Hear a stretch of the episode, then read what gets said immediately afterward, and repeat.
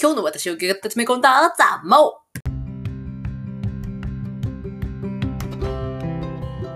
はい、こんにちは。ピンチはチャンス。激励マダムのマオです。今日も聞いてくださるあなたとのご縁に感謝です。この番組は私、激励マダムマオが自分を生かして世のお役に立ちつつ、自らも最上級のワクワクと満ち足りたひとときを過ごそうという、なんとも強欲な夢を現実化するまでの尻滅裂に見える想像過程をリアルに記録する知的ボイスダイアリーです。というわけで今回は、自分の勝ちパターンを理解るについて語らずにはいられないというわけでですね、ちょっとここに至ってですね、あの、ちょっと思ってることが、私が最初、えー自分で悩み解決カレッジを作る。悩み解決力洗練カレッジっていうもともとね、名前で付けてましたけど、それを作ろうとしたのは、あの、確かに10代の自分を救いたい、10代の自分で悩んでたような感じの方に何か役立つことをしたいっていう前提だったんですよ。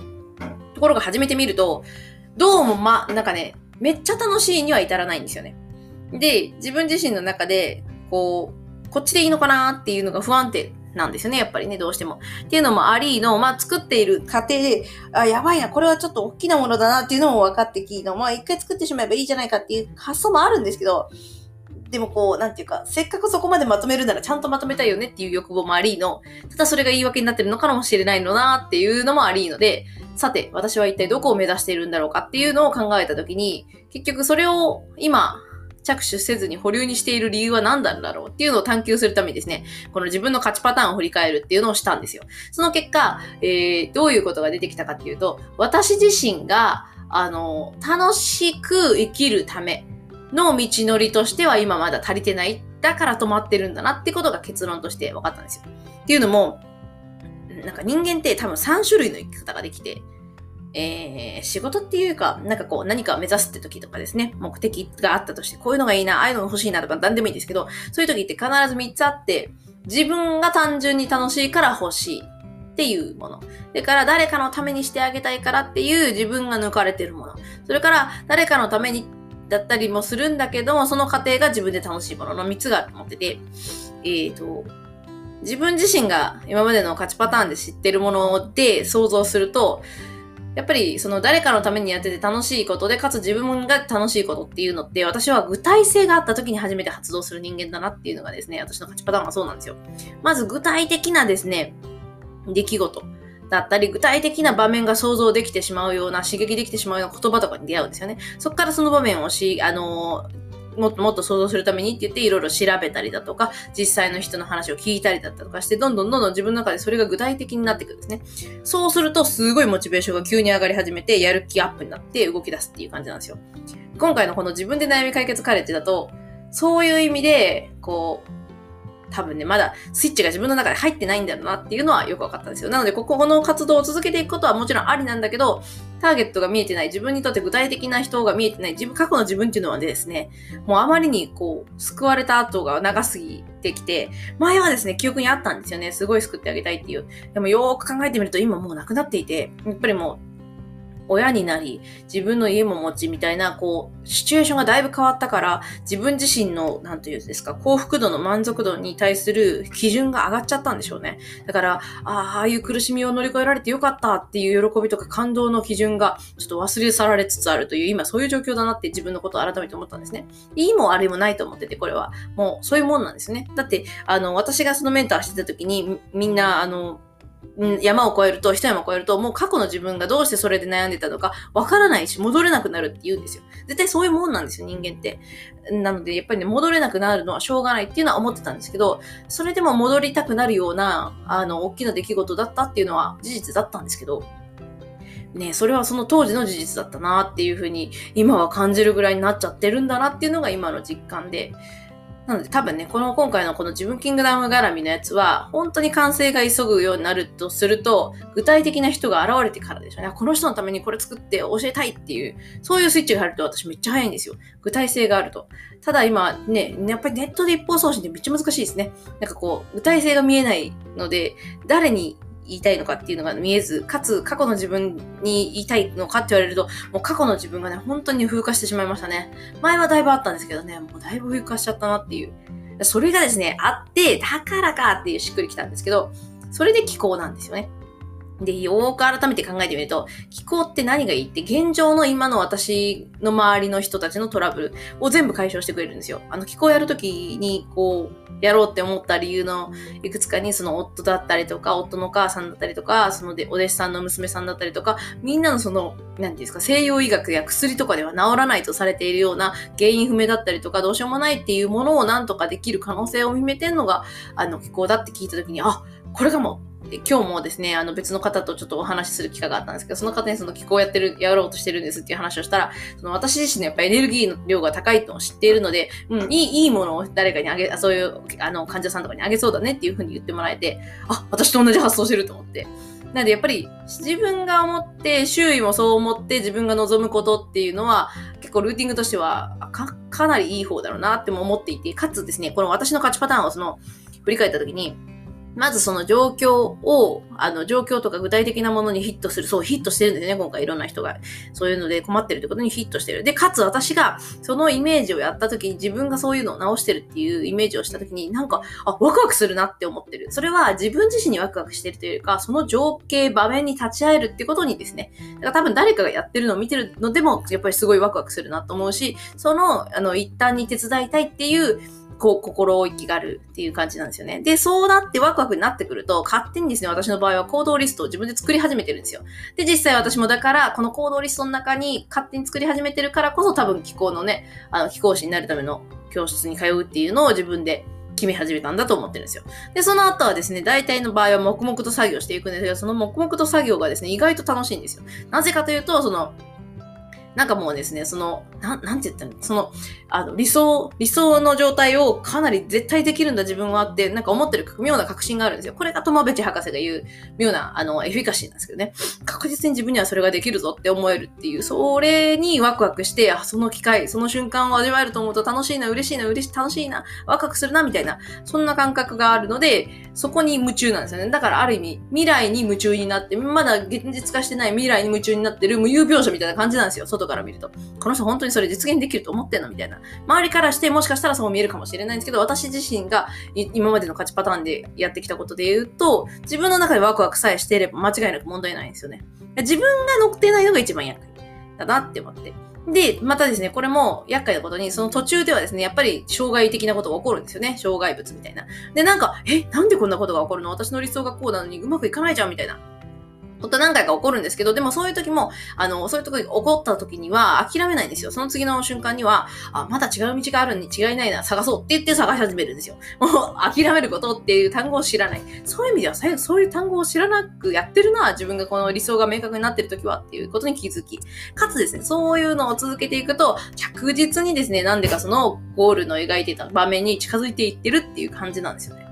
実際私がその公務員、一番最初公務員だったんですけど、あの、その時の理由なんて単純で、滑走路を車で走りたいですからね。それを聞いた時に、あ、すごい言葉表現、すごい情景だな。それやれるのかなって言って、調べて、で、そういう学校があることを知って、学校の情報があまりにないので、その現地の説明会行って、話聞いて、みたいなところから調べていって、あ、めっちゃ楽しそう、それやりたい。羽田の私は滑走路を走るんだわって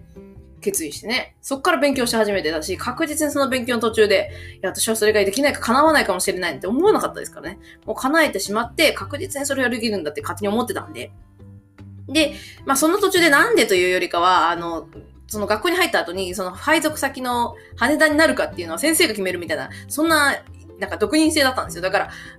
この先生を何とかして、こう、私を羽田向きにさせなきゃいけないみたいな、そういうミッションもあったりとか。とかね、そういうなんかいろんな要件がありましたけどね。でも本当に全部パスして普通にやっぱり滑走路走ってましたし、それだけじゃ全然ないですけどね。あの、自分の身近なことで言えば、その、あの、最近のことで言えば家だったりとか、あの、家電の、あの、値引きだ、値引き交渉だったりとか、ね、あのー、普通の練習世帯なのにクラウン買うってなってクラウン買うぞってなったら買うし、とか、だからそういうとこもそうですし、あとは海外旅行行った時に、そのいろんな人に無料で会いつつ、あの、いろんな旅を、もうね、カリブ海をね、無料クルージングできたのだってね、あれはなかなかなきあの経験だったなとも思うし、あと自分の中でやっぱり自信になってるのは、やっぱり受注率95%のあれですね、あの、派遣社員時代にやった結果ですね、やっぱりそういう数字を出せた。今の職場でもそうなんですよね。数字出せている方なんですけど、数字出せる、数字で表現することができる能力値があることを表現できるって、数字って結局はその毎日毎日の積み重ねなんですよ。だから、この日頑張れば数字がついてくるじゃなくて、毎日毎日ひたすら頑張り続けて、やっとちょこっと数字が上がってくるって感じなんですよ。だから普段の努力をちょっとでも緩めたり怠ると、すぐに数字って落ちちゃうっていう、なん謎のもので。でも逆に言うと、ずっと走り続けると、意外と数字ってね、達成されることも多い。まあもう、ご縁物っていうところはあるんですけど、そのご縁物でも本当に油断をせず、いろんなところに気回せる限り回し続けたら全然いけるっていうのは、私の中でも確信で持ってるので、そういうのを全部導入して、こうこれまでは今までこう自分の中での勝ちパターン、いい、いい結果を出すことはやってきたなって思っていて。じゃあそれをまとめて今度何に使うんだって。多分それはですね、気候につながってくるんだと思ってるんですよね。ただ単純な気候がしたいって感じでもないなって感じがしていて、まあ、もちろんね、あの、気候師として、あの、本当に困ってる方のお力添えをするっていう治療は全然するんですけど、それだけじゃなくって、もっとなんか、日本国民全体のその健康、健康っていうものの向上になんか寄与できる方法ないかなっていうのも模索したいなと思ってるんですよ。っていうのも最近本当にやっぱ中国の気候を学んでると心と体は繋がってるのでマジで。やっぱり体を治しても心が病んでるとやっぱ戻っちゃうんですよね。だから心の病んでるのを治さなきゃいけない。でも体が病み、病病みづらくあ、体の闇が取れると、あの、心は軽くなるはまあそうなんですよ。なので、あとはその、心というよりも、ま、マインドですよね。考え方というか。持ってるマインドによって心がまた同じようにね、元に戻ってしまって、体もまたそれで侵されてっていう可能性はあるので、そういうところの健康状態をもっと良くしていくっていう方法を何かしらで作りたいっていう思いが多分あるんですよね。それの具体イメージがまだ来ない。で、それがね、あの、模索しながらで今は気候師でワクワクしてる感じですね。まだ先があるとは思ってるんですけど、でも、それでもとにかくは、分かってることは、気候師で、その自分の手って、自分の聞いてっていうか、自分の体を介して、そこの世界からの力、あの、外気っていうんですけど、外気をいろいろ入手して、それを全部フルカットさせて、目の前の人たちの、あの、体の活性化を図り、あの、自然治癒力を高めるための気を送るっていう気候のね、両方ができるっていうような人間になるっていうのは、かなりすごいいいことだなと思ってて、まあ何せね、あの、年齢がまだ30代ですけど、30代になってきて、つくづく思ったんですよ。体が資本なんですよね。なんか、昔は若いから自分自身の体がなんか全然不死身とか思ってて、それよりも、うん、収入が高い方がいいとか、もっとすごいことがしたいとか、そういうこと思ってたんですけど、でもそれを全部パスするには、やっぱり加齢に伴う健康だったり体力が落ちるっていうことをないようにしないと、前提が崩れちゃうんですよね。だからそこのベースをしっかり気づいてないと、何もこう、意欲を持っても、もうそれがですね、やる気すら起きづらくなっちゃったり、行動できなかったりするなっていう、それは間違いないなっていうのが最近の体感なので、つくづくですね、だからなんか、最最初はね、自分を責めるつもりはないんですけど、なんでこう自分キングダムに対して中途半端な状態にしちゃってるんだろうなっていうのが、自分の中で引っかかってたんですけど、これは保留だなっていう、保留になる理由の明確なのを見つけたかったんですよ。それはもう具体性が欠けてるからですね。あ、この人のための、これのためにやってるんだ私みたいなのがスイッチ入れば、確実にさらにまだ行くんだろうなとは思ってるんですけど、まあ、ちょっとね、今の内容でいくとね、こう本当に誰に刺さるか分かりづらいところもあって、悩ましいんですよね。だから誰か一人のターゲットがパッとね、現時点で浮かぶ過去のね、お客様も考えたんですけど、ダメなんですよね。今の状態だと、今のやっぱいい状態の方が目についちゃうので、ちょっとうまくいかないんですよね、その状態だとっていうのもあって、まあひとまずね、保留ですけど、でも気候とね、悩み解決はやっぱり繋がってますよ。心と体と両方ともやっぱスッキリさせないと意味ないまま。健康って深いなと、つくづく最近思っております。今日この頃でございます。というわけで私はですね、まあ今週、ようやくね、復活してきたので、えー、復活というか、ね、ちょっとバタバタしてましたからね、そういうのが落ち着いてきたので、今日から毎相変わらずね、毎日コツコツ、えー、気候は続けてるんですけどね、あの、このボイスダイアリーをですね、復活させていきますよって感じですね。でも本当になんかこう、うん、いい調子に進んでるなと思ってます。毎日ね、気候もやってますし、中、勉強もしてますし、で、その勉強で、あの、中国的な考え方を学んでいくと、やっぱ中国4000年の歴史ってやばいなと思ったんですけど、その自分キングダムっていう概念にも日々を割り割るのではないかぐらいの級のすごい大きなこう価値観のあの、違いとかも出てくるんですよ。だから、あ、よりこれを深い、深いとこまで勉強してからやった方がいいに違いないっていうね、ような確信だけはあるっていう、そんなのもあってですね、すごい、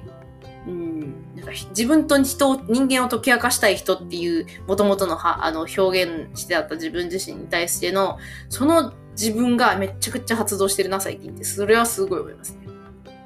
なんで逆にね、楽しんでるという人生を楽しむって最高だなと思いますね。赤ちゃんのなぎちゃんと一緒に遊びながら、夫ともね、相変わらず夫ともいっちゃいっちゃラブラブね、仲良くしながらね、さっきも夕飯食べたりしてましたけど、ありがたいなと思って、もう本当に自分のね、ホームベースとなる家も気に入ってるし、で、その周りの環境もいいので、あとはね、もうちょっと気が見えるようになってきたらね、いろんなところのね、滞りの木とかも見えるようになるはずなんで、その辺ができるようになってきたら、もっとね、あの、改良してあげたいなと思うところが出てくるんだろうなと思って。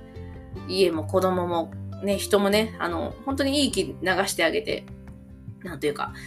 生き生きね、楽しく幸せに快適に生きるっていうひとときをね、一緒に過ごしたいなっていう、